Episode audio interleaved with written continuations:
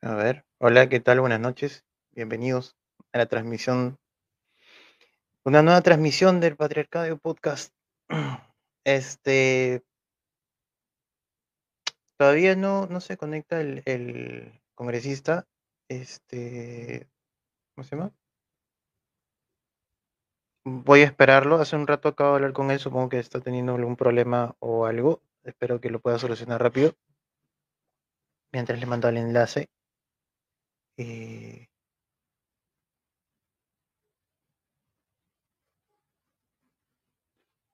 a ver.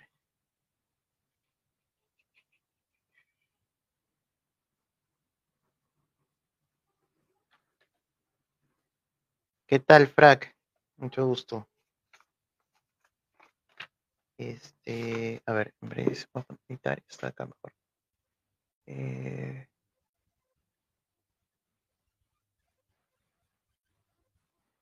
mm,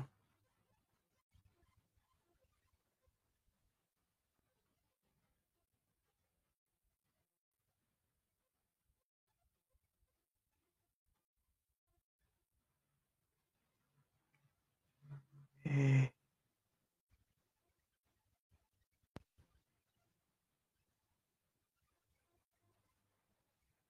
sí, a ver. Un momento, por favor.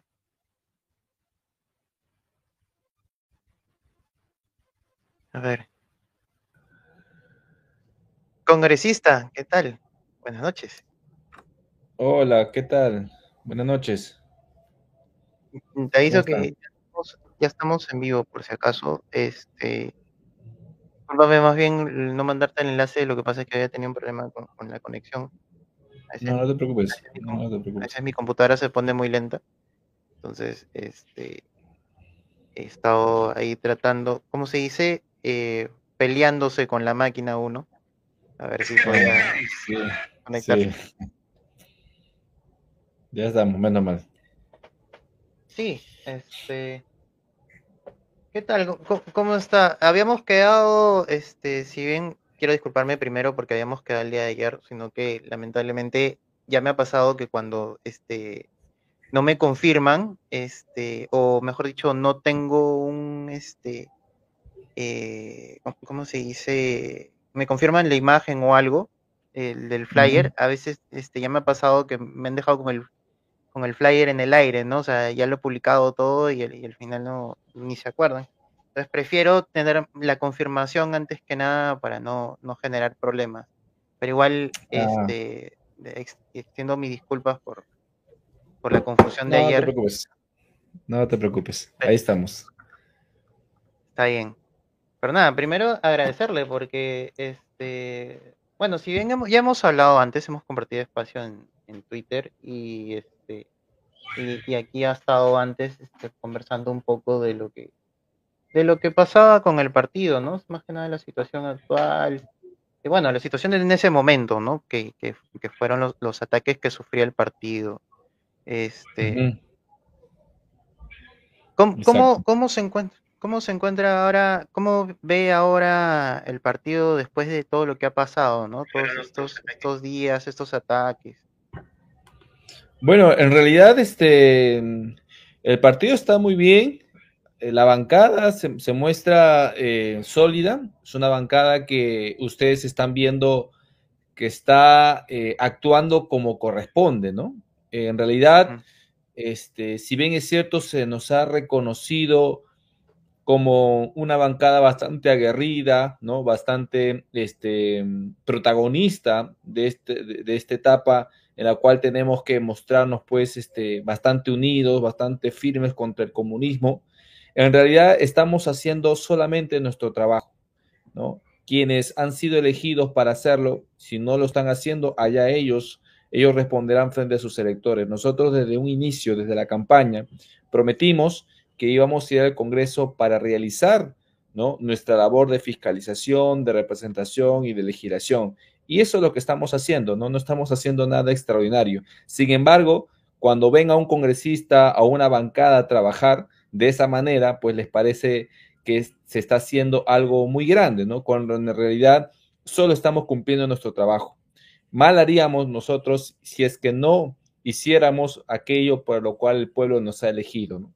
Y en ese sentido estamos eh, trabajando unidos, ¿no? la bancada, junto con eh, nuestro líder, el ingeniero Rafael López Aliaga, eh, hacer realmente del Congreso ese contrapeso que nuestro país necesita para que no haya ese desbalance de poderes o esa impresión de tiranía, ¿no? Que por un lado se quiere mostrar. Nosotros vamos a seguir con nuestro trabajo, vamos a seguir unidos. Eh, estamos trabajando en lo que es el shock legislativo, como ya se había anunciado. Eh, vamos a presentar este shock por temas, ¿no? De especialidad. Por ejemplo, esta semana vamos a presentar lo que se llama el shock anticorrupción, que es parte del shock legislativo, en donde estamos planteando eh, modificaciones al Código Penal, donde, por ejemplo, se está eh, pidiendo la cadena perpetua para aquellos eh, corruptos, ¿no? aquellos funcionarios corruptos que perteneciendo a una organización criminal o apropiándose de bienes que son destinados para obras sociales, se apropian pues, ¿no? del dinero y cometen corrupción y para ellos les, estamos pidiendo nosotros la cadena perpetua. Esto es algo que hemos prometido en campaña y ya lo estamos haciendo en realidad a través de un proyecto de ley que vamos a presentar esta semana y que será anunciado por la bancada como corresponde. Claro.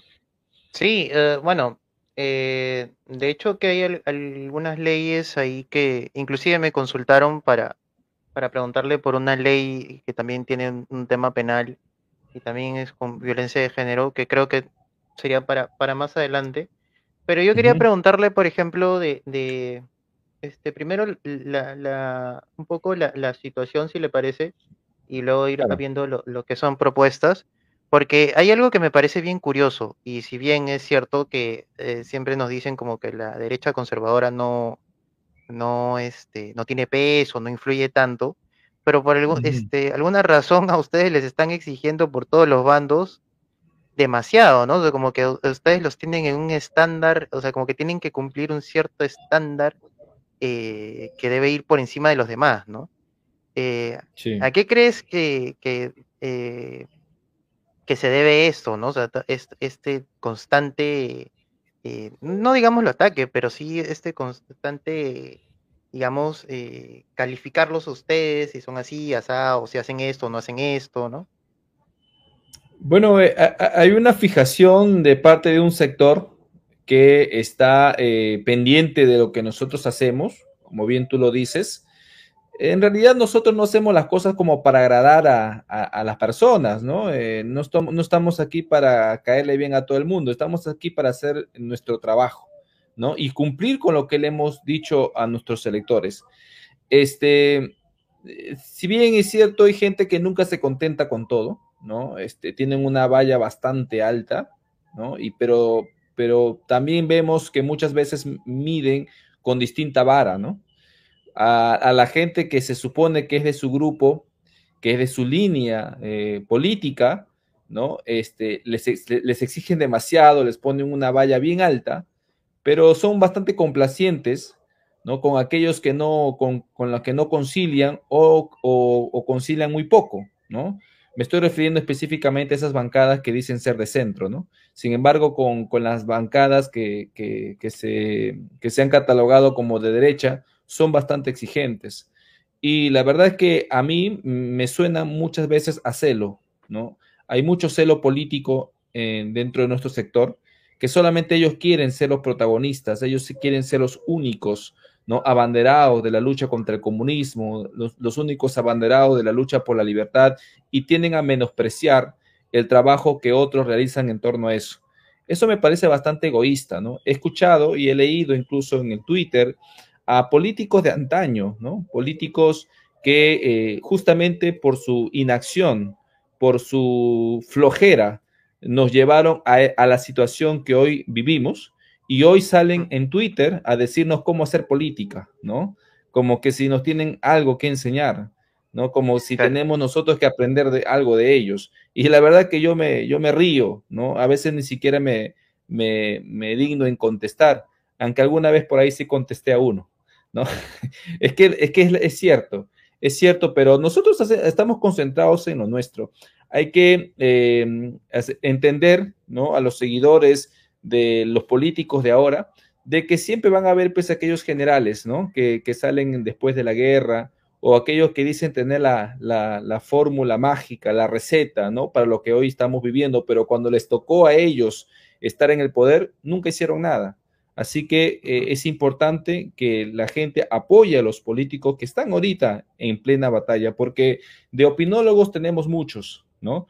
Hoy es importante eh, meterse en la lucha, ¿no? Ser parte de la lucha y contribuir en lo que podamos en defender nuestra patria de este comunismo que asola nuestro país y que de verdad está avanzando bastante, ¿no? Y no solamente es hoy, o sea, no, solamente el problema del país es Pedro Castillo, ¿no? Es, es, toda esa clase política que ha dejado eh, de lado, ¿no? La, la, lucha cultural y se ha plagado más, más que nada en lo económico. ¿no? Y, ha dejado prácticamente la academia, ha dejado eh, la, cultura, ha dejado de influir sobre las, las sociedades modernas. Fíjate que cuando yo fui parte de este, la comisión de, la comisión investigadora de los textos escolares, cuando fui parte de esa comisión en el Congreso de la República, eh, pude, pude ver que eh, los libros que estaban siendo este, elaborados para educar a nuestros hijos ¿no? Eh, de secundaria, a todos los estudiantes de secundaria, cuando se trataba el tema del terrorismo, ya había un sesgo bastante marcado, ¿no? Eh, eh, estaban completamente tergiversada nuestra historia. Y eso se ha venido enseñando hace muchos años. Y con respecto a ello, nadie dijo nada. Nadie movió un solo dedo para cambiar esa historia. Y hoy, la, juventud que hoy vemos, que odia a, una determinada clase política y abraza el socialismo, es producto de un adoctrinamiento de años, años, que nunca quisieron hacer nada y nunca se quisieron dar cuenta. Entonces, ahora no nos vengan a decir pues, cómo hacer política, ¿no? Es importante corregir, ah. por supuesto que sí, pero eh, tampoco no, no, no, no le restemos mérito a nadie, ni este, impongamos un egoísmo que en este momento nada ayuda. Claro. Sí, de hecho que sí. Y creo que más que nada es porque creo que también casi todos ustedes son, son nuevos, no necesariamente en política, ¿no? Pero son nuevos en el Congreso, ¿no? Y creo que tratan de, de, de buscar, como saben que no tienen algo en qué agarrarse de ustedes, creo que tratan de buscar cualquier cosa, ¿no? O sea, como que si, si salieron de noche, si salieron de día, etcétera, ¿no? Como que no. Algo tienen que sacar. Imagínate. Este bueno, estamos lidiando con eso, ¿no? Y estamos aprendiendo a hacerlo, de verdad. Eh, es, los nueve congresistas que hoy estamos en la bancada de Renovación Popular, todos somos nuevos, aunque por ahí, por ahí, este, a nuestro compañero eh, Miguel Sixia, ¿no? Eh, a quien de cariño le llamamos Lito, que es congresista por Piura, le, colocan a él como si fuese, como que si ha sido congresista en el año 90. En realidad no fue él, fue su hermano, ¿no? Pero lo, ah, están, confundiendo mucho, así, porque es que pasa que todos sus hermanos se llaman Miguel. Es una tradición bastante peculiar de su familia. Así que, eh, no, todos los nueve, los nueve somos eh, congresistas nuevos. Eh, los nueve también estamos, este, bueno, a, excepción de, Miguel, que ya tiene muchos años de, vida partidaria, el resto somos nuevos también, incluso en, vida partidaria.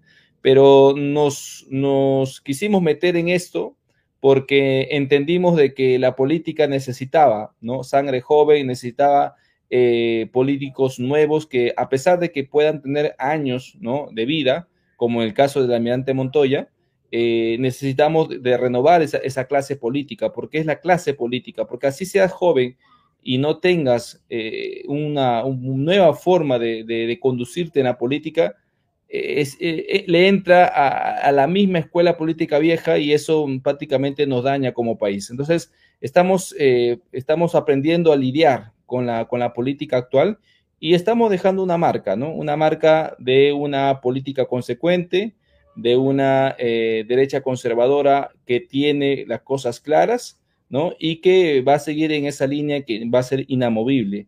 Y eso es lo que queremos eh, eh, proyectar en los cinco años, ¿no? Nosotros queremos realmente hacer las cosas bien, así que estamos trabajando en pos de ello. Nos vamos a equivocar, por supuesto. Mm, somos seres humanos y por ahí podemos cometer un error, pero nunca vamos a involucrar principios, que es lo más importante. Claro. Eh, podemos hablar un poco de lo, que fue la, votación del gabinete, eh, porque ahí hay dos, aspectos bien interesantes. Primero, eh, el ataque previo que se le hacen a ustedes, eh, habiendo sido el único partido que todavía había mencionado que, que si bien habían este, no conversado, pero sí se habían reunido, este, no habían mostrado su apoyo directo, en cambio otros partidos sí habían hecho comunicados de que probablemente iban a votar a favor. Eh, ¿Cómo ves este, este resultado? ¿no? Porque al final, si bien se ha aprobado, el, ustedes, el Partido eh, Fuerza Popular, eh, y si no me equivoco, sí, son los únicos que se han negado y la gente trata de decir, bueno, el, Congreso está dividido, el Congreso no, este, no está mostrando una unión, o esta, esta supuesta oposición que, iba a pasar, este, no está dando este, la talla, ¿no? Bueno, en realidad nosotros manifestamos desde un inicio que eh, no íbamos a transar con el gabinete Bellido y eso fue lo que hicimos hasta el último momento. ¿No? Este, jamás transamos. Dialogar no es pactar. Y en su momento incluso nos negamos al diálogo como bancada y lo cumplimos hasta el final. Si bien es cierto, eh, un día antes de la votación, el almirante Montoya eh, se conversó con el señor Bellido. Esto fue en circunstancias de que el propio premier lo visitó a Montoya en su oficina, ¿no? O sea, que tuvo que el premier ir al Congreso a buscarlo a Montoya porque definitivamente nosotros habíamos dicho que no íbamos a ir. Cuando tuvieron esta reunión, que no duró más de 15 minutos, el almirante Montoya, vocero de nuestra bancada, le recalcó de que tenía que dejar de lado la Asamblea Constituyente y parece que le hizo caso Bellido, ¿no? Porque en, la, en la charla o, o, en la exposición que dio no tocó para nada la Asamblea Constituyente. Bueno, este, y también le recalcó que era necesario la recomposición del gabinete, ¿no? Que era necesario la renuncia de los ministros cuestionados. Eso fue lo que, lo que hizo, ¿no? Y, Bellido, por su lado, le dijo de que él este, no iba a imponer un comunismo en el país, que, que, él iba a trabajar en pos de los más vulnerables, ¿no? Y el discursito de siempre, ¿no? Finalmente esa, esa reunión terminó y, simplemente se dijeron los puntos que tenían que decirse. Y, y, terminó y al otro día votamos en consecuencia de lo que habíamos afirmado desde un inicio, ¿no? Entonces, eh, pero esto, esta situación fue aprovechada justamente por aquellos que dicen ser enemigos del comunismo, pero que están más bien empecinados en destruir a aquellos que luchan contra él, ¿es cierto? Una, en una, en una, una defensa bastante extraña del país, ¿no? Porque si se supone que necesitamos unidad en estos momentos para poder hacer frente a esta amenaza comunista, lo, lógico es que eh, no te pelees pues, con tu propia gente, ¿no es cierto? Pero quien maneja una agenda propia y no la del país, pues va a querer aprovechar cualquier eh, circunstancia, cualquier oportunidad para destruir al resto porque se maneja solo, porque tiene su agenda propia, no le interesa el país. Y eso es lo que hemos visto durante esa semana, ¿no? De personas que se dicen eh, muy, muy demócratas, ¿no? Pero que finalmente terminan siendo serviles al comunismo porque se encargaron de desprestigiar una bancada que votó en consecuencia de sus principios. Nosotros hemos votado, como ustedes bien lo han visto, en contra de la vacancia, porque era pues lo que correspondía hacer, ¿no? Nosotros no íbamos a transar con esa forma de hacer política. Habíamos pedido la renuncia de los ministros, habíamos pedido la, renuncia de la Asamblea Constituyente, habíamos pedido la transparencia en los actos del Ejecutivo. Lamentablemente esto no se dio. y no se va a dar porque ya hemos visto que el señor Maravino quiere dar un paso costado, ni tampoco los otros ministros cuestionados como el señor Ayala, la señora Durán o el señor Carrasco, ¿no? Así que nosotros seguimos con nuestro, nuestra política de fiscalización, pero eso no quita, ¿no? Eso no quita de que este, podamos realmente estar en aquello que sí podría significar eh, un alivio para la población. Por ejemplo, el día de ayer yo me reuní con el ministro de Salud, con quien no tenemos un serio cuestionamiento. ¿No? Este, y eso es lo que la población tiene que entender. A veces se, se pinta de que nosotros estamos eh, empecinados en bajarnos el gabinete y de verdad que no nos interesa eso. Lo que nos interesa es que personajes cuestionados con, con el terrorismo salgan de ese gabinete. Porque finalmente sabemos pues que el, que el presidente y el ejecutivo pues es un gobierno de izquierda y tenemos que aprender a lidiar con ello, ¿no? Sin embargo, podemos encontrar ciertas agendas comunes que podrían beneficiar a la población.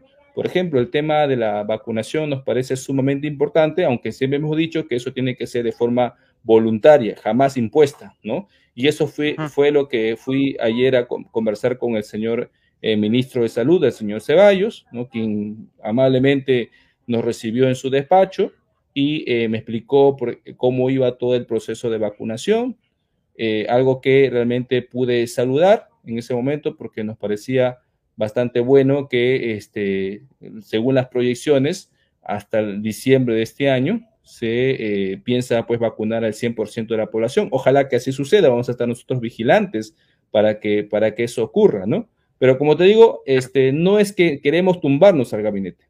Son cinco los ministros cuestionados. Bueno, uno ya se fue, que es el señor Béjar, que eran cuatro, y de todos ellos, el peor es el señor Maraví, que no debería estar un día más en ese ministerio. Claro. Eh, una última pregunta acerca de lo del tema del gabinete. Eh, o mejor dicho, la, aprobación del gabinete. ¿Hubo conversaciones con otros eh, partidos para hacer una votación en bloque o eso fue solo decisión de cada partido, o mejor dicho, cada bancada votar según su parecer? Porque nos dijeron tanto el discurso de oposición y demás y al final no se vio así. Mira, lo que pasa es que había mucho temor, ya mucho temor en que este, uno em, no se llegue a los votos, ¿no? Eh, por, ambos lados, ¿ya? Tanto por el no como por el sí.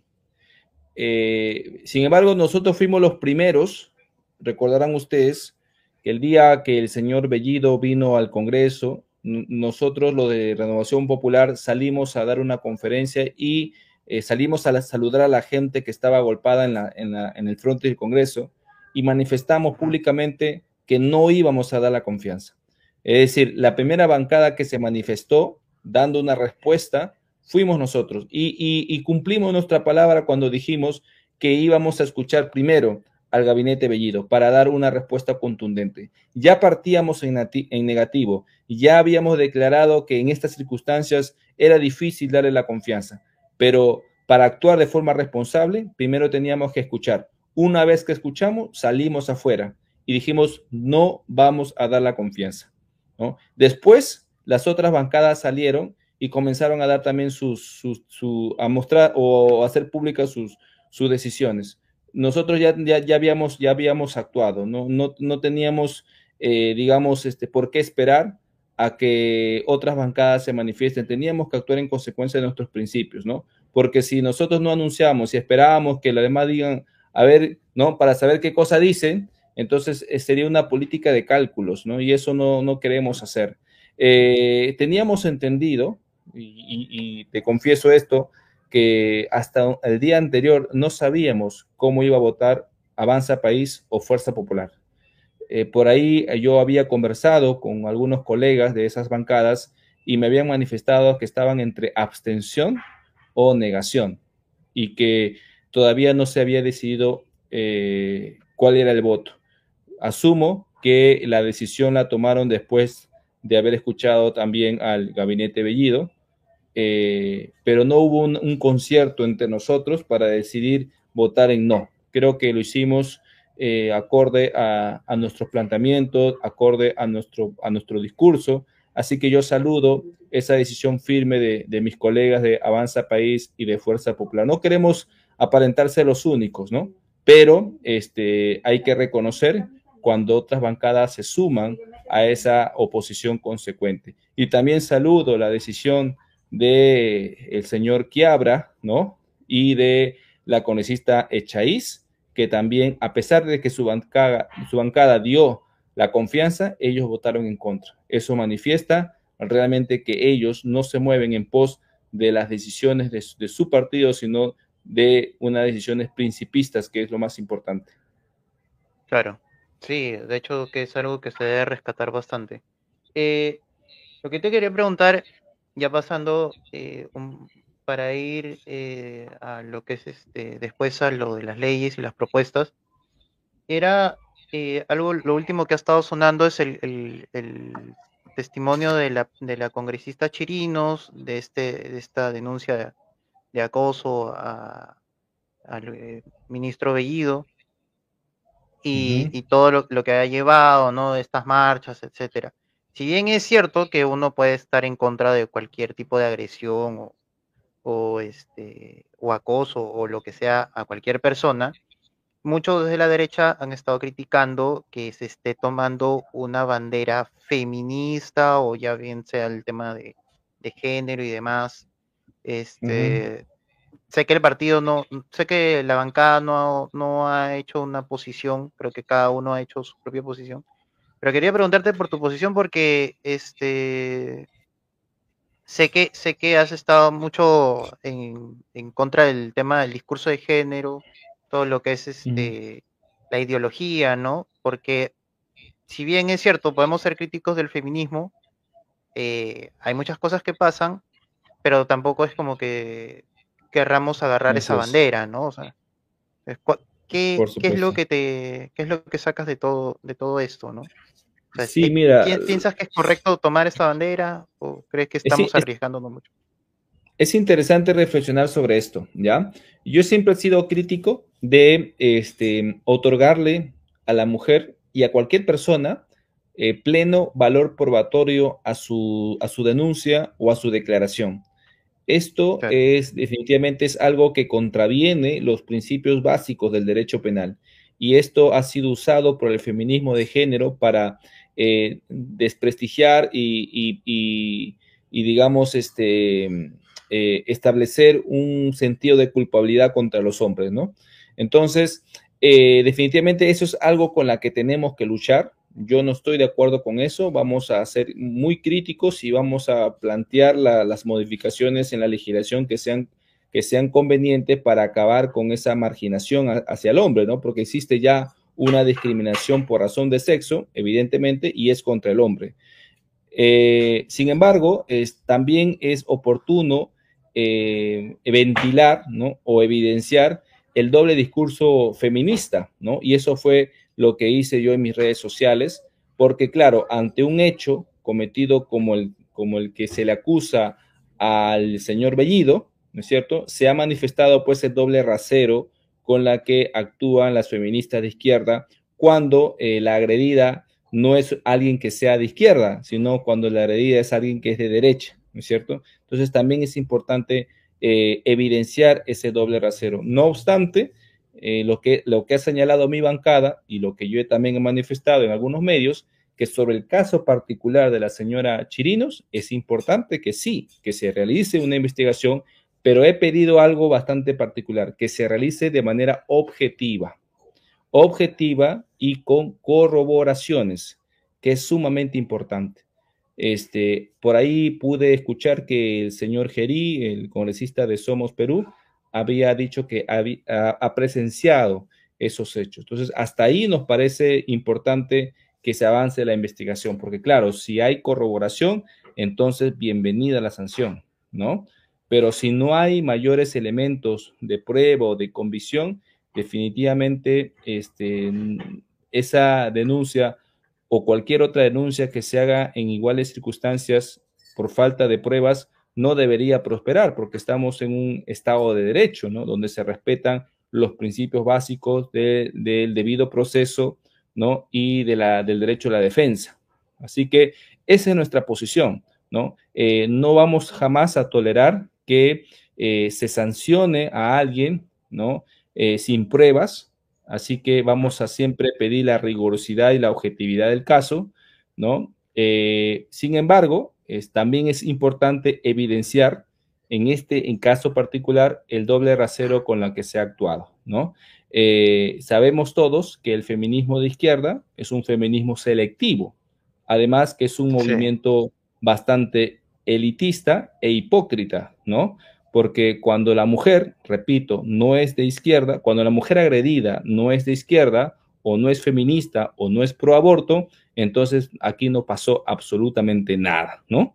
Eh, pero si la mujer eh, es de izquierda, ahí sí pues existe el famoso Me Too, ¿no? Yo te creo, ¿no es cierto? Y eso es lo que tenemos nosotros que este, deslindar completamente de ese tipo de justicia, ¿no? Una justicia sesgada, una justicia ideológica. Hoy, eh, hoy en día existe ese problema, ¿no? Hoy en día este, se le está otorgando demasiado valor probatorio cuando este, el acusado es, solamente el hombre, no así si la acusada es la mujer. Entonces eh, ya se está evidenciando dentro de nuestra legislación una especie de discriminación sexista. Y eso es lo que definitivamente tenemos que oponernos todos aquellos que creemos en la igualdad ante la ley. No en la igualdad entre los semejantes, sino en la igualdad ante la ley.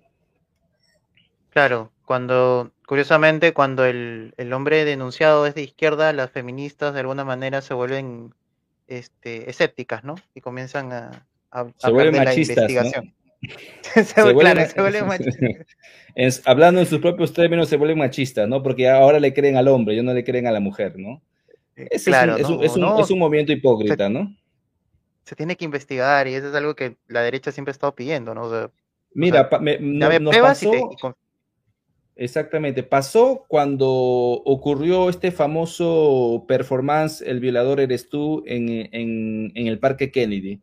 Recuerden que este, en esa manifestación, eh, una de las eh, feministas, ¿no? que en realidad es un hombre que se autopercibe como mujer, le pegó a una eh, cristiana, una, una señora que había ido a proteger la iglesia ¿no? católica que estaba en el Parque Kennedy, ¿no? Le, le, tiró un manotazo frente a todas las feministas que allí protestaban, ¿no es cierto? Y ninguna de ellas protestó.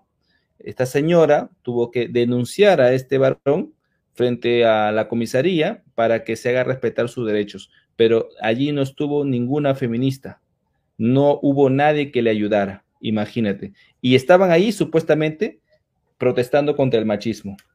O sea, así, así de hipócrita, ¿no? E, e, e, ese, ese performance se llamó El violador eres tú, al cual yo denuncié ante la Fiscalía de Prevención del Delito, algo que también me, me, costó muchas críticas de parte de ese sector, pero a mí me vale un pepino lo que, lo que, lo que yo diga, yo tengo que actuar en, en, pos de la defensa del derecho de los demás y sobre todo de los más vulnerables que son los niños. Yo denuncié este, este, este, este evento porque eh, ya era conocido que en otros países donde se había practicado esta, eh, esta manifestación, eh, las feministas pues se, quitaban, se desnudaban los pechos, ¿no? hacían arengas en favor del aborto y terminaban pintarrajeando las paredes de las iglesias y, el ornato público, ¿no? Entonces, eso definitivamente es un delito, es un delito de exhibiciones obscenas, delito de apología al aborto y delito de daños contra la propiedad pública y privada. Como se iba a dar, porque sucedió ya en otros países, lo que yo hice fue denunciarlas ante la, Fiscalía de Prevención del Delito. ¿Y qué se logró con esa denuncia? Bueno, que, que vaya un gran contingente policial mucho más numeroso que las propias manifestantes y protegieran eh, la propiedad pública y privada y sobre todo protegieran la iglesia católica que estaba en el Parque Kennedy. Eso es lo que eh, siempre eh, les duele recordar, eso fue una victoria de parte de nosotros. Claro, sí, de hecho que sí. para no irnos muy lejos del tema, hay una ley que justo me estaban consultando, que bueno, creo que ya tiene algo de tiempo, que es la ley 3036-4, esta de la ley de para prevenir, sancionar y erradicar la violencia contra las mujeres y los integrantes del grupo familiar que eh, tiene una crítica ahí porque obviamente a través de la denuncia automáticamente la persona sin pruebas es este eh, recibe un cargo, ¿no? O mejor dicho, este, es procesada, ¿no? ¿Hay alguna propuesta? Eh, ¿Se está pensando en, no, sé si necesariamente derogarla, de repente cambiarla? ¿Hay algo a través de su partido que estén, estén este, eh, ¿cómo se llama? Eh, proponiendo? ¿O todavía es algo que no, no han trabajado? Mira, este, todos estos males son producto de una justicia con enfoque de género, ¿no? Ya hemos dicho que el enfoque de género no es algo necesario eh, para acabar contra el machismo o acabar contra la violencia hacia la mujer, más bien creo yo que lo promueve y que finalmente termina eh, por justificarlo en alguna medida, ¿no? Por eso estoy en contra de este enfoque. Entonces, este, una de las cosas que trae eh, como consecuencia la aplicación de este enfoque es justamente la famosa discriminación positiva contra el varón, que en, la, que, en realidad eh, no creo que exista discriminación positiva o negativa. La discriminación es discriminación como de donde se le mire, ¿no es cierto? Pero se habla de discriminación positiva porque se supone que la mujer vive en un estado de opresión ¿no es cierto? Y hay que comenzar a darle más derechos como para que se equipare contra el varón. Y, en ese afán ideológico eh, comienzan a destruir eh, derechos básicos de, los hombres. Eh, tú has mencionado una ley que, tiene serios cuestionamientos justamente porque destruye en parte el derecho a la defensa de, los varones, destruye el derecho al debido proceso, destruye el derecho a la prueba de los varones. Y, justamente para, para eh, poner un poco más grave este asunto, en plena pandemia había salido un decreto legislativo que este, permitía incluso que al hombre se le sancione, o mejor dicho, se establezcan las medidas de protección contra la mujer denunciante sin la necesidad de notificarle al hombre. Es decir, el hombre se enteraba cuando este, estando en su casa o donde sea, sin la necesidad de estar presente en la audiencia de eh, las medidas que el juez tomaba en su contra, medidas que incluso podían ser como la restricción a la patria potestad, es decir, el hombre perdía o, puede incluso hasta el día de hoy perder la custodia de sus hijos, la tenencia de sus hijos, o incluso su eh, alejamiento de, su casa, de su propia casa, ¿no? Por eh, denuncias que la mujer le imponga eh, sin, sin, sin haber siquiera tenido la oportunidad de defenderse en un, en un juicio. Y eso realmente es terrible entendiendo de que estamos viviendo pues en un estado de derecho, donde se supone que debe primar eh, la igualdad de armas en un proceso judicial. Sin embargo, en esas circunstancias ya no existe igualdad de armas, lo que existe es una imposición ideológica que utiliza la justicia para eh, empoderar un discurso político. Claro, inclusive cuando ves estos juicios de, de familia, estos que son municipales al menos, este, son eh, cuando hablan del tema de, por ejemplo, quitarle al niño a la mujer porque la, madre tiene algún problema psicológico, hay maltrato probado y demás, tratan de, hacerle eh, un procedimiento de prueba, digamos, para que se pueda adoptar al niño. No le quitan al niño, pero si fuera al revés, al padre completamente lo niegan, ¿no?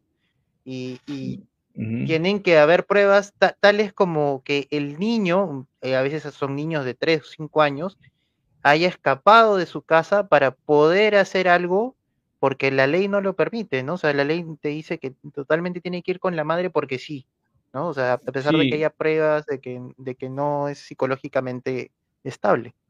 Ese es un tema también que ha sido eh, materia de una propuesta de campaña, que es justamente lograr la tenencia compartida como opción preferente en caso de separación de los padres, ¿no? Porque claro, el día de hoy este, se prioriza la tenencia en favor de la madre, a pesar que eh, tal vez no puedan tener siquiera la idoneidad para poder criar a su hijo. Ocurrió un caso muy lamentable cuando justo estuvimos en campaña, ¿no? Que, evidenció lo que, lo que estábamos comentando sobre este, esta problemática de una madre que junto con su padrastro pues asesinaron a una niña, ¿no? Este, eh, en San Juan del Urigancho, pese a que el padre estaba reclamando por varios años ante el Poder Judicial la tenencia de esta niña. Y a pesar de haber demostrado ante la justicia que la madre tenía problemas psicológicos, ¿no? La justicia se lo denegó.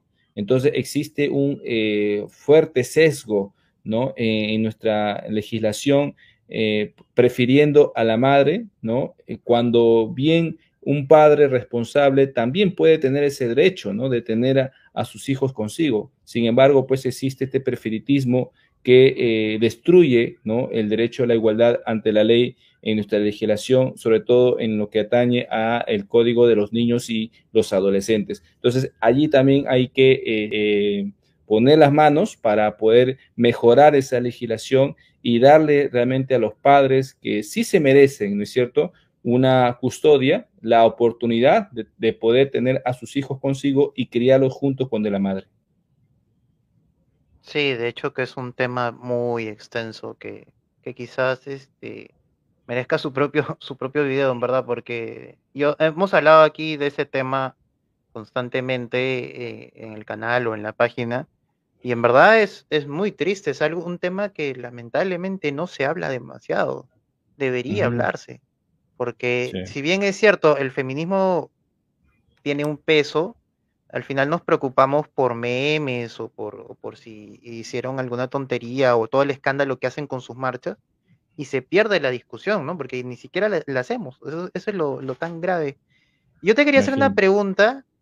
Eh, acá Mark hace una pregunta acerca de lo de, del traslado de los prisioneros a la, a la, base naval, pero yo te quería, yo quería encerrar esto en otra pregunta que creo que es más, eh, más amplia y es en el sentido de que, ¿qué tan facultados están ustedes de poder hacer algo? Porque mucho se habla de que, ah, solo hacen su comunicado y ya está, ¿no? O sea, como que, este, eh, si bien es cierto, se respeta bastante la, eh, de que puedan salir y den, una posición, a, veces eh, la gente no sabe, pues, yo, yo puedo estar entre ellos, de que no sabe cuáles son las limitaciones del Congreso, ¿no? Si pueden hacer una comisión o no, o, no pueden hacer nada.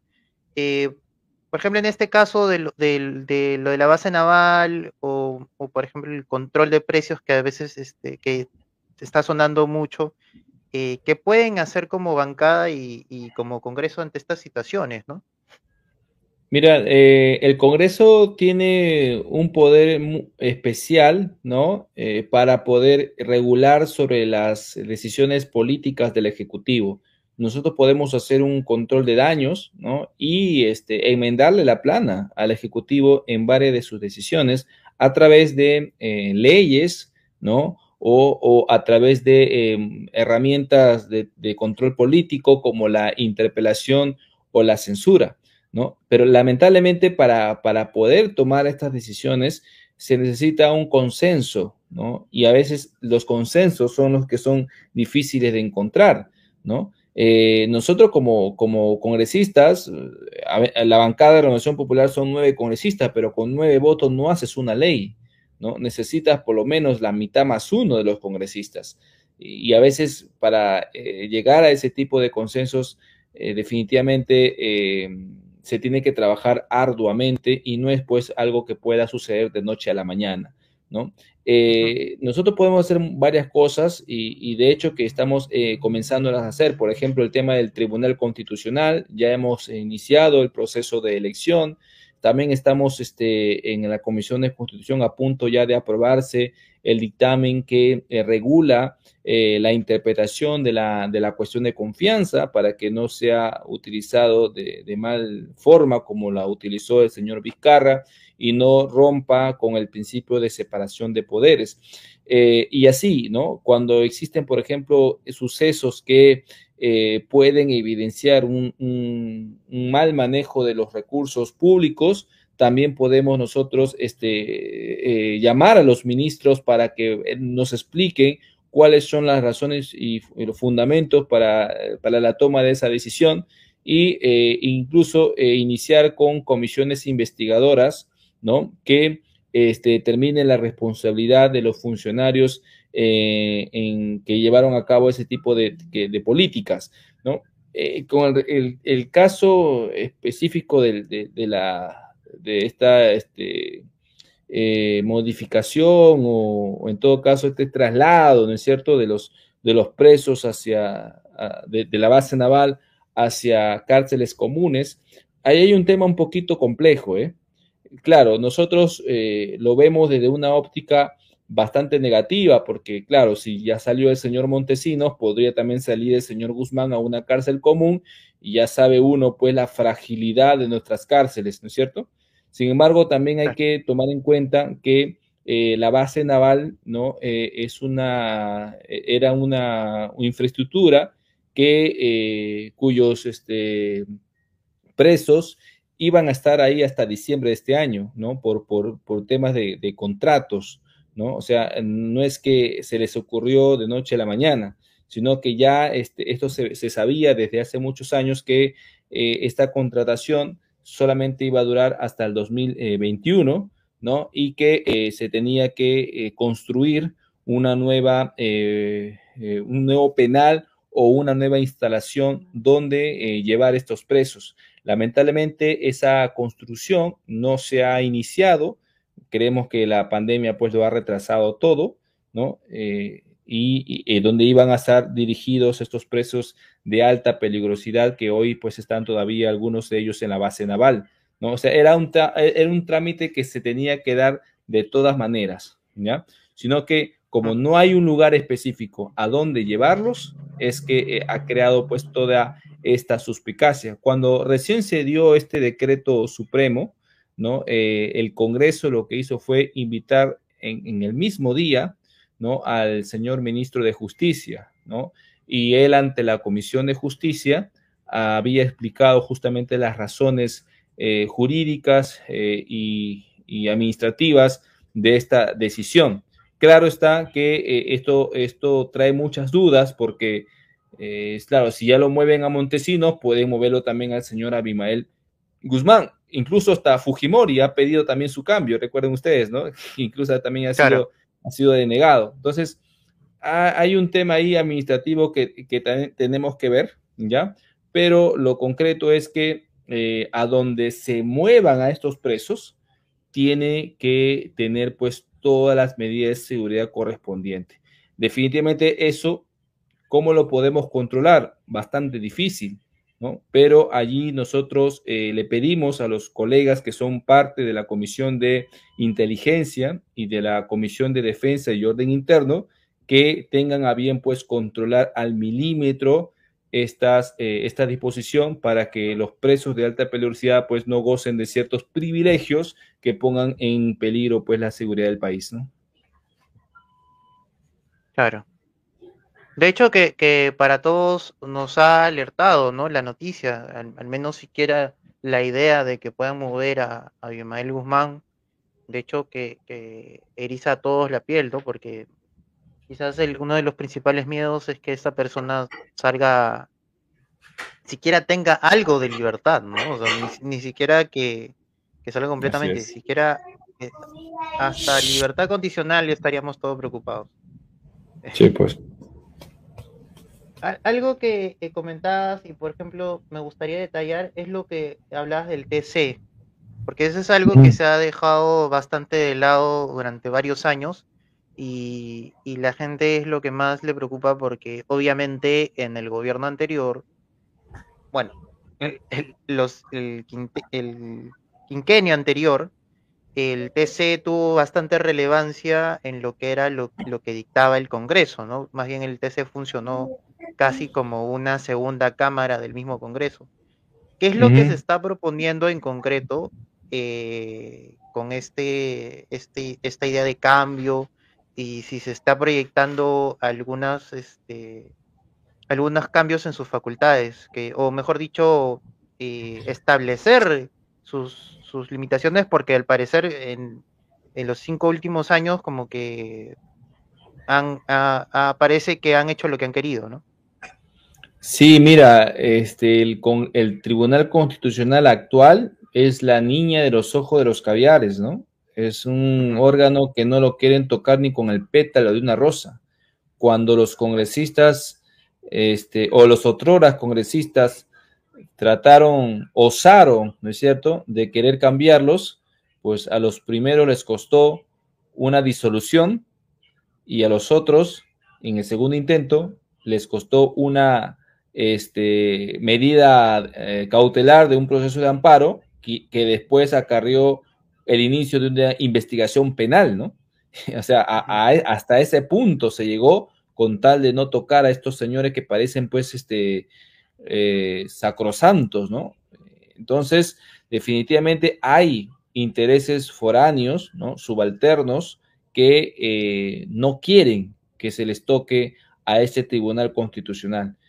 Nosotros, los, los actuales congresistas, tenemos toda la potestad de poder cambiarlos, ¿no? Y eso es lo que ya se, se ha iniciado. Ya, eh, ya tenemos la comisión especial, ¿no? Que va a, a, ver todo el proceso de selección de los nuevos magistrados del Tribunal Constitucional, porque corresponde ya cambiarlos. Ya llevan más de dos años, ¿no? Con un periodo caduco y eh, al parecer no piensan irse, porque incluso ya están este, adelantando opinión sobre un nuevo procedimiento que ni siquiera ha iniciado.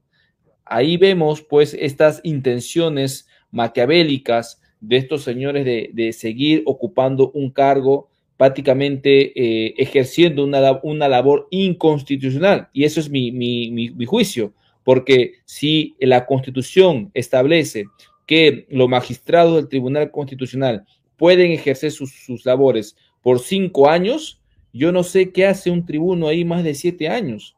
Entonces ya es una función, es un mandato que ha devenido en inconstitucional, ilegal. Pero eh, lamentablemente hasta el día de hoy no se ha podido hacer mucho por cambiarlos. Yo espero que este Congreso, mis colegas que ya están designados para esta comisión especial, puedan eh, eh, lograr realmente que tengamos un tribunal constitucional nuevo, ¿no? Porque seis de los siete tribunos están con el periodo caduco. Y ya hemos visto la tendencia ideológica de estos señores, De la mayoría de ellos, eh, que justamente han provocado bastante daño al país. Ellos han eh, avalado. Un cierre inconstitucional del Congreso, eh, permitiendo esta horrenda figura de la denegación fáctica. Entonces, e incluso fueron los que eh, les abrieron o les reanudaron un proceso judicial a nuestros marinos por el caso del frontón, ¿no? Interpretando la firma de uno de los ex magistrados del Tribunal Constitucional, ¿no? Este, modificando su voto para que se les abra nuevamente un proceso a nuestros valientes marinos. Entonces, definitivamente hay una tendencia ideológica tirada hacia la izquierda de forma mayoritaria, que este, le ha hecho mucho daño al país. Ellos de verdad necesitan ser cambiados y no permanecer un día más en esos cargos. En, en, consonancia a eso, yo lo que he hecho es presentar un proyecto de ley, ¿no? Que este, dispone la modificación del artículo 9 y 10 de la ley orgánica del Tribunal Constitucional para que eh, se cumpla el principio de alternancia en la elección y designación de nuestros magistrados del Tribunal Constitucional, para que no existan pues estas, este, estos mandatos que ya parecen vitalicios, ¿no? Eh, lo que quiero con esta norma, con la modificación de esta ley orgánica, es que al término de los cinco años, ¿no? El, el tribuno que ha ejercido ese cargo salga inmediatamente, ¿no? Y sea el Congreso quien tenga la presión para elegir a los nuevos magistrados del Tribunal Constitucional. Eh, lo, que sucede hoy en día es que el artículo 10 de la ley orgánica del Tribunal Constitucional ha, sufrido una modificación, ¿no? En donde se permite que mientras no exista una nueva designación, los magistrados siguen ocupando esos cargos. Esto justamente ha motivado que eh, existan estos grupos de poder que han hecho todo lo posible para que hasta el día de hoy no tengamos nuevo tribunal constitucional. Eso es necesario cambiar para que el Congreso asuma su responsabilidad y puedan llegar a los consensos que se necesitan. Son 87 votos que se necesita para cambiar a eh, un magistrado del Tribunal Constitucional. Con este Congreso es, eh, yo la veo un poco difícil llegar a esos 87 votos, pero no imposible. Sin embargo, llamo a la reflexión a todos mis colegas y fue lo que dije en su momento cuando estuvimos hablando justamente de esta moción, porque me parece importante que no se aplace más, no haya más dilaciones. ¿no? Nosotros necesitamos cambiar este Tribunal Constitucional. Tenemos un presidente, o mejor dicho, a un secretario general de un partido político, ¿no? Que amenaza, ¿no? Con cerrar el Congreso. Entonces, si tenemos un Tribunal Constitucional funcional a sus intereses, va a ser bastante eh, perjudicioso para nuestro país y eso es lo que tenemos que evitar. Claro. De hecho, que, se tiene que actuar rápido con, el TC. Eh, no se ha hablado todavía de, candidatos a, a, este tribunal, porque justo acá me preguntan Marilyn Cáceres, le mando un saludo desde, desde Arequipa, nos pregunta ¿Usted cree que puede haber consenso entre bancadas para la elección de algunos magistrados que defiendan la agenda pro familia? Porque creo que ese es un tema muy importante también. Y si el TC también muestra a favor, sería, sería un golazo. Eh, tendríamos que ver a quiénes van a proponer, ¿ya? Porque eh, eh, esta vez quieren hacer la elección bajo la misma modalidad que fue elegido el propio señor Eloy Espinosa, que hoy día se queja tanto, ¿no? De la designación de los, de los magistrados del Tribunal Constitucional, que es la invitación, que es este, la elección por invitación, ¿no? Se va a invitar a los, a los mejores cuadros para que este, puedan ser parte de, este, de, este, de esta lista, ¿no? De posibles eh, tribunos. Eh, yo espero realmente que se puedan proponer a los mejores, confío en el buen tino de mis colegas que son parte de esta comisión especial, entre los cuales se encuentra el almirante Montoya, ¿no? Para que se designe a los mejores y tengan este perfil, ¿no? Un perfil pro vida, pro familia, que es lo ideal. Pero aún si no, si no tuviesen una posición eh, conocida con respecto a este tema, lo, conveniente es que eh, sea pues una persona honorable eh, académicamente, que tenga todos los pergaminos para poder ocupar este alto cargo y se conozca pues de su perfil demócrata, ¿no es cierto? Porque eso lo que realmente va a ser un gran contrapeso y va a ayudar muchísimo a la seguridad y la predictibilidad jurídica de nuestro país. Claro, de hecho que sí. Este, quería preguntarte un poco del tema que hablaste de cuestión de confianza, porque eso siempre ha generado una gran duda y creo que lo que proponen es este, marcar las pautas, porque creo que lo, que tenemos ahora miedo es que se use eso en, estos momentos eh, y, tengamos alguien como Dina Boluarte eh, gobernando o que, por ejemplo, eh, sea un intento fallido en la cuestión de confianza y le dé poder a Castillo en cerrar el Congreso, ¿no? Con este TC que tenemos.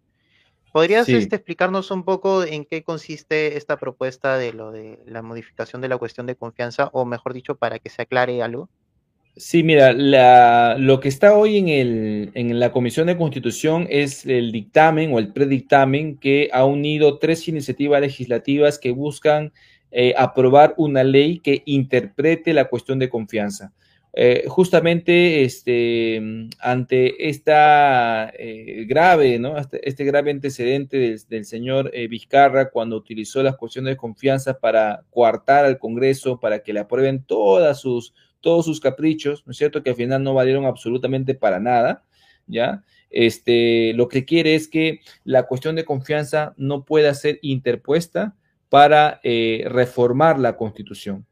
Y eso es, eh, eso es natural, ¿no es cierto? Es algo que, se cae de maduro, porque ¿cómo es posible que el Poder Ejecutivo pueda hacer cuestión de confianza sobre eh, funciones que le competen única y exclusivamente al Congreso de la República. O sea, no se puede. Sin embargo, se ha estado haciendo. ¿no? Recordemos que el señor Vizcarra planteó cuestión de confianza para que se apruebe su famoso referéndum, en donde justamente una de las ah, eh, reformaba en varios capítulos y varios artículos de la constitución política. Uno de ellos, por ejemplo, es la no reelección de congresistas.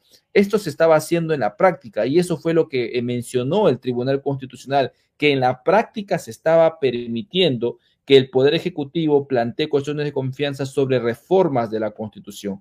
Y lo que dijo el tribunal en esa sentencia, que donde, donde se definió el tema de la demanda competencial que el Congreso interpuso frente a esta disolución, que a, mi juicio es inconstitucional, el Tribunal Constitucional dijo claramente que las cuestiones de confianza solo serían válidos cuando busquen, ¿cierto?, eh, eh, validar o, refrendar una política que el Ejecutivo eh, lleve a cabo, ¿es cierto?, que solamente le, le competen al Ejecutivo, no al Congreso de la República.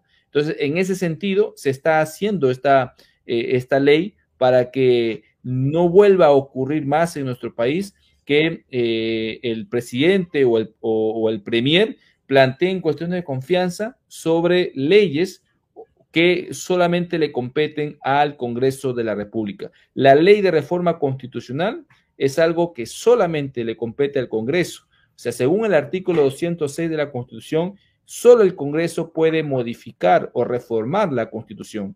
Al Ejecutivo, la única función que se le ha dado en ese ámbito es a presentar la iniciativa eh, legislativa, solamente eso. Ni siquiera puede observarla según lo que plantea el artículo 206, ¿no? Entonces, para que no vuelva a ocurrir más que el Ejecutivo, al plantear una reforma de la Constitución, plantee cuestión de confianza y con eso amenazar al Congreso, es que se está haciendo esta ley para restringir esa posibilidad y realmente podamos tener un correcto control y balance de poderes, que es lo que justamente necesitamos. Claro, porque lo que podemos, o sea, lo que se resume de lo que fue el gobierno anterior fue cuestión de confianza para que el, Congreso apruebe una ley que solo le compete al Congreso, pero que el presidente quiere a su manera, ¿no? Entonces se volvió como que una, eh, una navaja, ¿no? O sea, como que haz lo que, haz lo que te digo, sino navaja, corto. Exactamente, exacto. El, Poder Ejecutivo eh, puede presentar eh, una ley o, una iniciativa legislativa, un proyecto de ley, así se llama, que busque reformar la Constitución. Pero es el Congreso el único legitimado, ¿no? De poder revisar esa, esa iniciativa, estudiarla, debatirla y aprobarla, modificarla o rechazarla. Y esa modificación, esa observación o ese rechazo, según el artículo 206, no puede ser ni siquiera observado por el presidente de la República. Entonces, si, no puedes observar, ¿cómo puedes plantear una cuestión de confianza sobre, ese, sobre esa reforma? Es imposible, pues, ¿no? O sea, no habría un correcto control de poderes. Es como que si el, el legislativo le plantea una cuestión de confianza al Ejecutivo para que no designe al primer Bellido, por ejemplo. No podemos hacer eso, ¿no? Porque ellos sí podrían eh, hacer eh, una cuestión de confianza sobre funciones que solamente nos compete a nosotros. Eso rompe definitivamente, si eso ocurre, rompe el principio de separación de poderes, que es un, rasgo identitario de, de nuestro país, de nuestro sistema político, según el artículo 42 y 43 de la Constitución. Entonces, cuando uno busca eh, delimitar la cuestión de confianza, ¿no es cierto? No estamos este, entrometiéndonos en una función del Ejecutivo, ni tampoco le estamos restando poder al Ejecutivo. Más bien lo que estamos haciendo es poner las cosas en orden, ¿no? Porque había definitivamente un, y, todavía existe un desorden, ¿no? En cuanto a la relación eh, entre el Ejecutivo y el Legislativo. Tenemos que poner orden, tenemos que decir realmente cuáles son las funciones que compete a cada poder del Estado para que no hayan estos cruces innecesarios y se generen futuros conflictos políticos, ¿no? Por ejemplo, si, si se permitiera que el presidente Castillo pueda interponer cuestión de confianza sobre una ley que busque la reforma de la Constitución para permitir la Asamblea Constituyente, entonces estaríamos nosotros actuando en contra de la misma Constitución porque estaríamos permitiendo algo que la Constitución no prevé, ¿no es cierto? Entonces, sería totalmente desastroso que frente a un proyecto de ese tipo, Castillo le obliga al Congreso a aceptarlo a través de una cuestión de confianza. Y si no lo hacen dos veces, Castillo cerraría el Congreso y tendría pues su añorada Asamblea Constituyente. Eso es lo que no se puede permitir. Sí, claro. De hecho, eh, más bien, había, eh, se había vuelto noticia una propuesta del congresista Málaga Trillo, creo que se, eh, no me equivoco su, su apellido. Morado. Eh, sí, un congresista morado eh, que mencionaba una modificación en lo que era la vacancia para que no sea en tema moral, sino vayan a un tema, si no me equivoco, un tema psicológico, ¿no? Sí, Para o sea, quería, quería, sí, quería restringir el tema de la vacancia por incapacidad moral y solamente dejarlo en el tema de la incapacidad física, ¿no? Ese tema definitivamente habría que estudiarlo mucho porque, claro, eh, también tendríamos nosotros que hacer un uso responsable de la vacancia por incapacidad moral, porque claro, el término moral es un término a veces ambiguo, ¿no? Es muy abierto.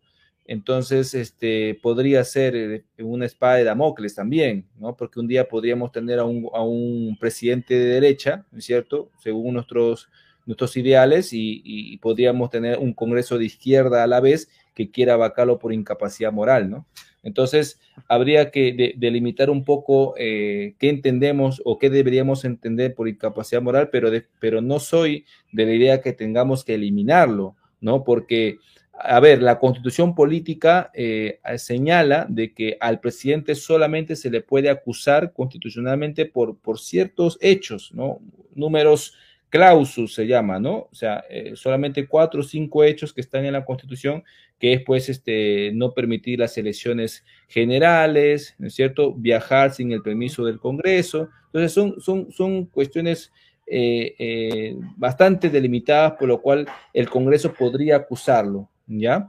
Pero, a ver, por ejemplo, salir calato a la calle, tener, este, no sé, pues tener, tener varias amantes y concubinas en el palacio, no está dentro de, de, de esas causales, entonces no podríamos vacarlo. Sería bastante peligroso no tener una cláusula, ¿no es cierto?, que nos permita a los congresistas hacer un control político moral de las actuaciones del presidente. Delimitarlo podría ser, eliminarlo, nada, no, no, no concuerdo con eso para nada. Claro, de hecho que este de por sí en estos tiempos de relativismo moral, el tema de moral puede puede este, ¿cómo se dice? expandirse o si bien para la izquierda reducirse, ¿no? Porque ahora to, para ellos cualquier cosa no necesariamente es inmoral, ¿no? De, según quién van a decir, ¿no? ese tipo de cosas y, y, y terminan justificando cualquier pachotada. Eh, ¿Hay alguna propuesta de parte de, de la bancada eh, o alguna propuesta que, que, te ha parecido interesante acerca de ese tema o que, que haya alguna modificación o alguna aclaración con respecto al, al tema moral o el, o el, tema de la vacancia en sí? Bueno, sobre, sobre, ese tema nosotros no hemos presentado ningún proyecto de ley. Estamos ahorita este, evaluando y, y, viendo el tema este de la ley interpretativa de la cuestión de confianza, al cual ya he manifestado en la Comisión de Constitución que vamos a apoyarlo, ¿sí? Porque nos parece correcto. Este, nosotros nos hemos abocado más bien a leyes anticorrupción, a la propuesta de leyes este, que busquen acabar con el hambre en nuestro país a través del fortalecimiento pues, de las ollitas comunes, de los vasos de leche, del programa de voluntariado juvenil, ¿no? que son leyes que creemos nosotros que en estos momentos, en, este contexto en el que vivimos, son importantes para involucrar a los jóvenes ¿no? en, en el desarrollo del país. Eh, por ahí va nuestro, nuestro show legislativo. Este, sin embargo, eso no quita de que uh, en lo que son reformas constitucionales podamos entrar también, ¿no? Eh, vamos, vamos a trabajar de manera continua, permanente, pero sobre todo con bastante tino, ¿no? Con mucha precaución, porque no se trata pues, de disparar, puede disparar, sino hay que actuar de manera mesurada, pero con mucha inteligencia. Claro, de hecho que sí. Y, y este, esto es lo que algo que yo quería preguntarte. No sé, este, creo que te estoy sacando un poco del tema.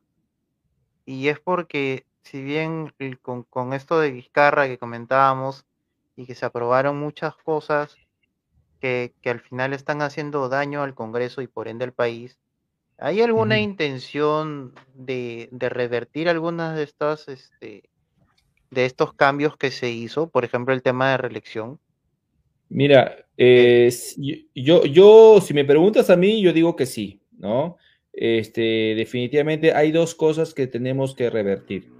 Eh, no, no, no te digo que la vamos a hacer ahora ni que esté ahorita como prioridad dentro de nuestra agenda, pero yo creo que dentro de los cinco años que vamos a estar en el Congreso, eh, sí vamos a tener el, tiempo y la oportunidad para poder hacerlo. Por ejemplo, el tema de la no reelección de congresistas y el tema de la eliminación de la inmunidad parlamentaria.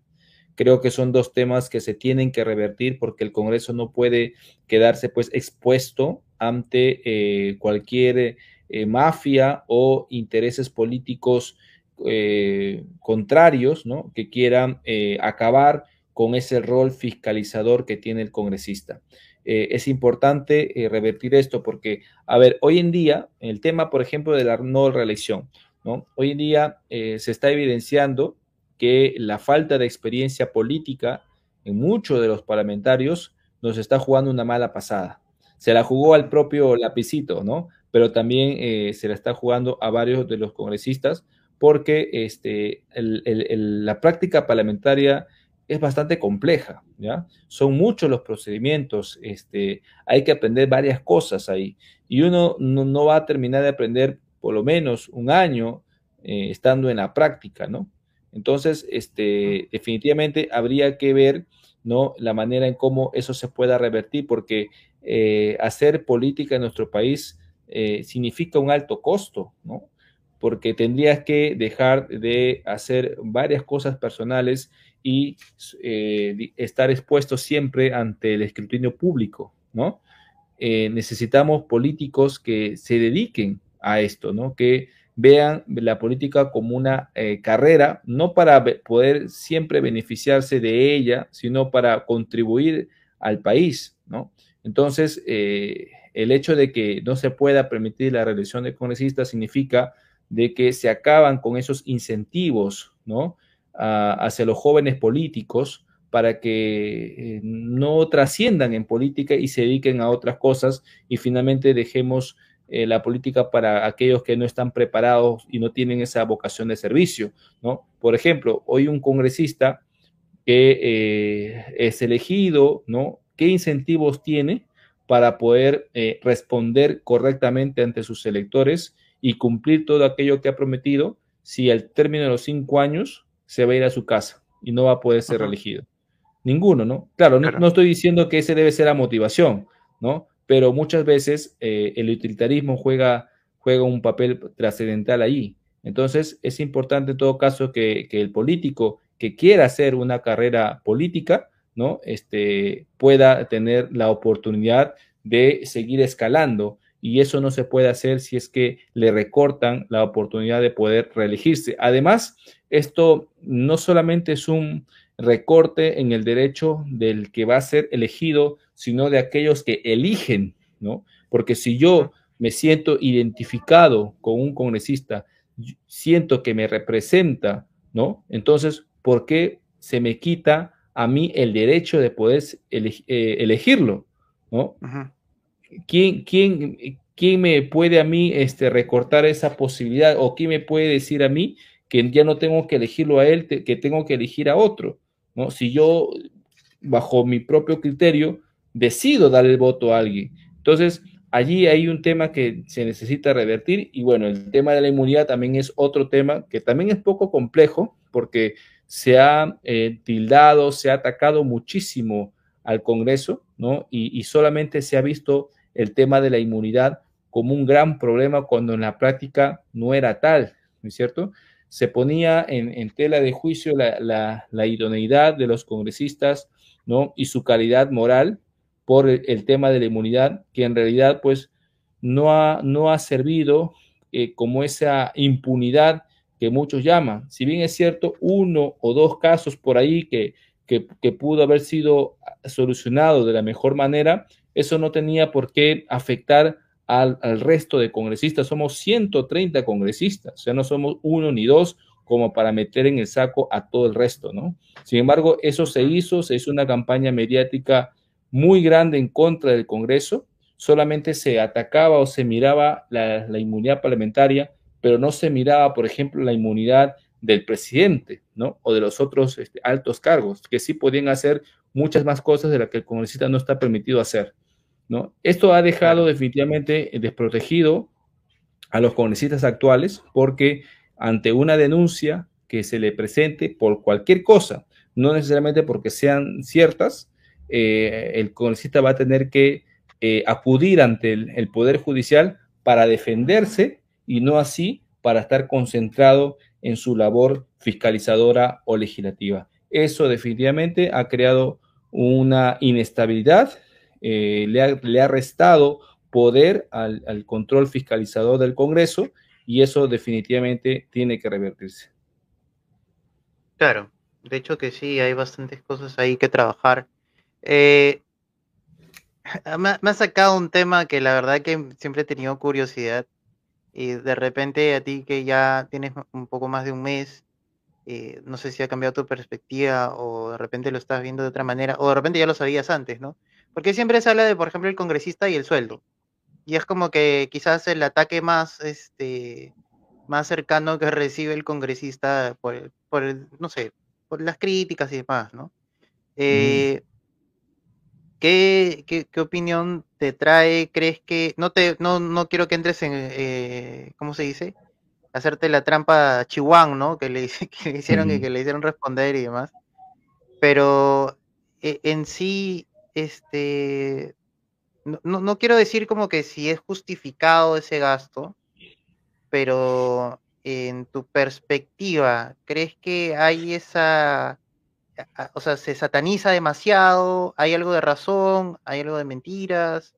Este, ¿cuál, es, tu, ¿Cuál es tu perspectiva?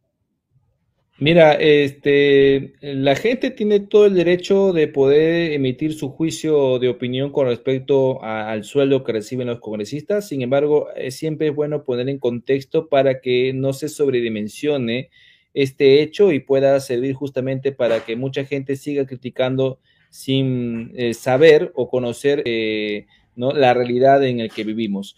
Eh, el sueldo de un congresista en realidad pues es un sueldo que no es el más alto de los altos funcionarios. Estamos, si nos comparamos con los congresistas de otros países, el Perú está prácticamente en el penúltimo lugar, ¿no? países como por ejemplo Chile, Colombia, ¿no? Son eh, allí los congresistas o los diputados eh, se ganan mucho más, ¿no? Que los congresistas peruanos, hablando en términos de, moneda extranjera en dólares, ¿no?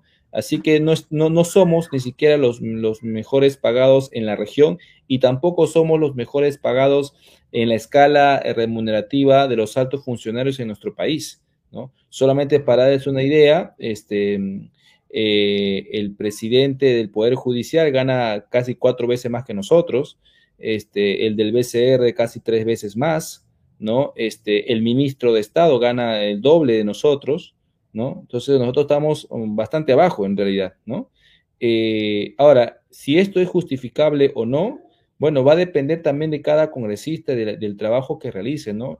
al menos los que tenemos una agenda, lo que tenemos un, proyecto para realizar, eh, definitivamente este, emprendemos casi todo nuestro tiempo, ¿no? Todo nuestro tiempo, este, no tenemos días de descanso, estamos, este, no, no, tenemos hora de entrada y tampoco hora de salida, ¿no? Así que nos absorbe completamente. Yo quisiera dedicarme a muchas más cosas. Es más, en este momento quisiera estudiar una, una, nueva, una maestría, eh, pero no puedo y, sé, y soy consciente que no podría porque el tiempo prácticamente se me absorbe demasiado. Entonces, este, no sé si todos los congresistas estarán en las mismas condiciones, cada uno tendría que responder por su por la idoneidad o, por las cosas que hace, ¿no? Pero definitivamente eh, hay muchos congresistas que sí trabajan y como dicen, sudan la gota gorda, porque no es fácil, ¿no? No es fácil. Este, si alguien ha tenido la oportunidad de trabajar en el Congreso como asesor, como técnico se va a dar cuenta que el trabajo es muy pesado, es muy pesado, es un trabajo que eh, te, obliga muchísimo a, autosuperarte, ¿no? A trabajar bajo presión, aprender a trabajar bajo presión y eh, a veces pues no, uno no siente que eh, está correctamente remunerado, ¿no? Mm, La verdad que eh, yo también creo de que existen muchas personas muy preparadas que pueden hacer la labor de congresistas, ¿no? Y he conocido casos, sin embargo, no se atreven a postular porque eh, su vida eh, se afectaría demasiado, ¿no? Y a veces también hay que tomar en cuenta eso, ¿no? Eh, hay gente profesional muy capacitada que no postula, no porque no quiera servir al país, sino porque su, su estilo de vida, ¿no? Su, calidad de vida no le permitiría solventarse con el sueldo de un congresista. ¿No? Porque, porque en el sector privado, cuando uno es un profesional competente, pues gana muchísimo más, ¿no? Sin embargo, este, habría también que ver todas esas, todas esas cuestiones para poder este, realizar una crítica. Fue eso lo que motivó, por ejemplo, de que al, a los ministros eh, se les suba el sueldo hasta los 30 mil soles, ¿no?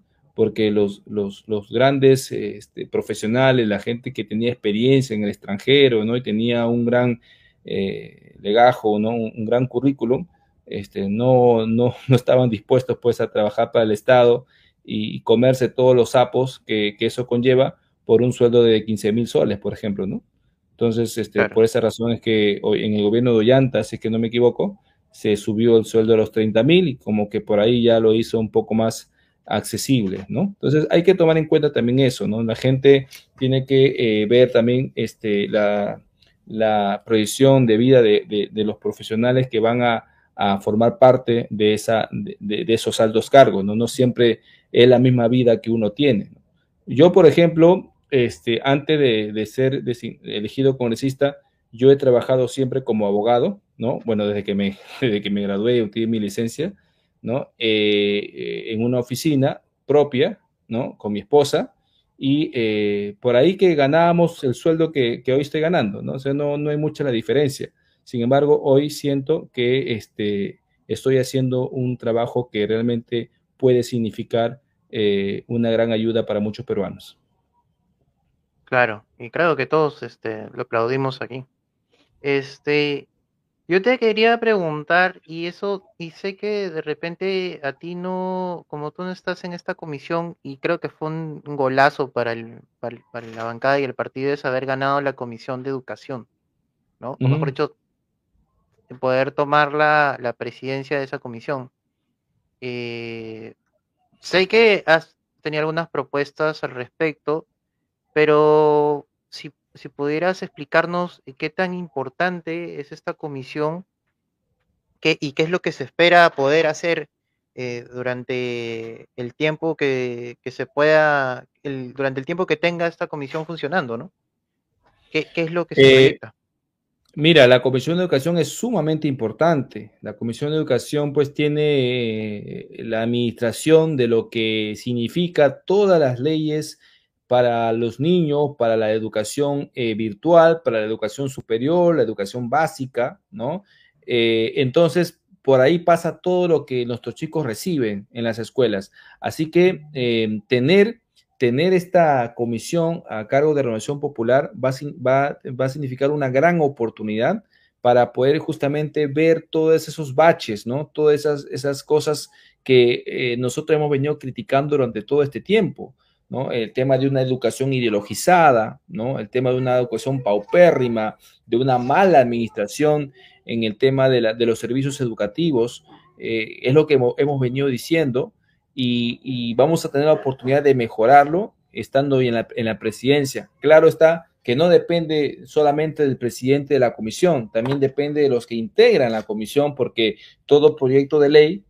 Eh, va a tener que ser votado por los miembros de esa comisión Así que este, necesitamos también persuadir a los congresistas que la integran para que voten en favor de aquellas leyes que pueden significar una mejora en el sector de educación.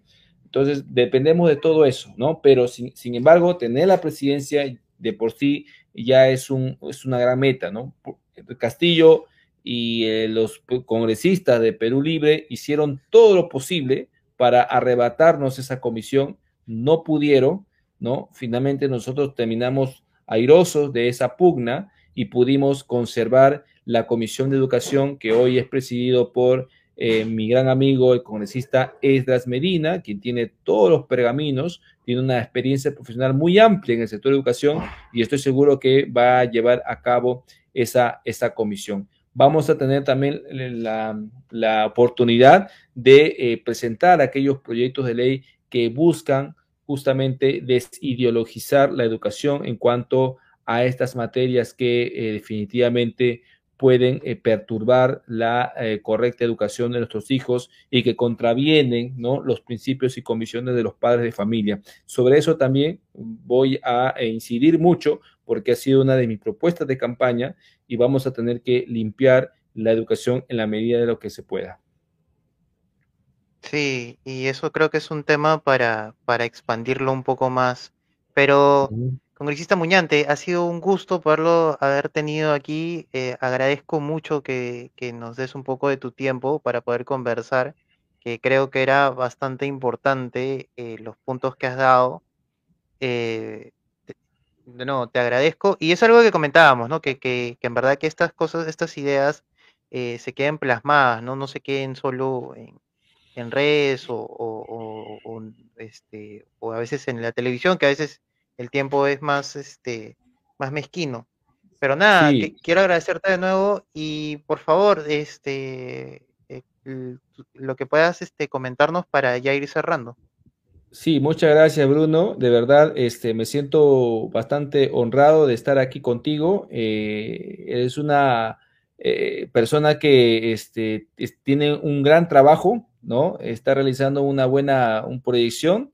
Es importante tener jóvenes como tú que eh, sigan pues influyendo en las redes sociales hacia lo correcto, ¿no? Hacia aquello que realmente necesitamos ver y escuchar y no dejarnos eh, envolver por estas mentiras del comunismo, ¿no? Es importante darle batalla en todos los frentes y tú estás haciendo un gran trabajo en ese sentido, así que te felicito por, por ese trabajo, ¿no? Y decirle a, a todos los amigos que nos ven y nos escuchan a través de este medio que la próxima semana este, estaré eh, realizando una plataforma de acción, ¿no? Es como una especie de conferencia o congreso junto a nuestro amigo Miklos Lucas, que estará en el Perú, eh, la, doctora Erika Valdivieso, la, eh, la, profesional y también muy conocida Juliana Caxia y la abogada Paola Martínez en una conferencia virtual ¿sí? Porque lamentablemente tenemos restringido el aforo en el Congreso, ya lo tenemos restringido,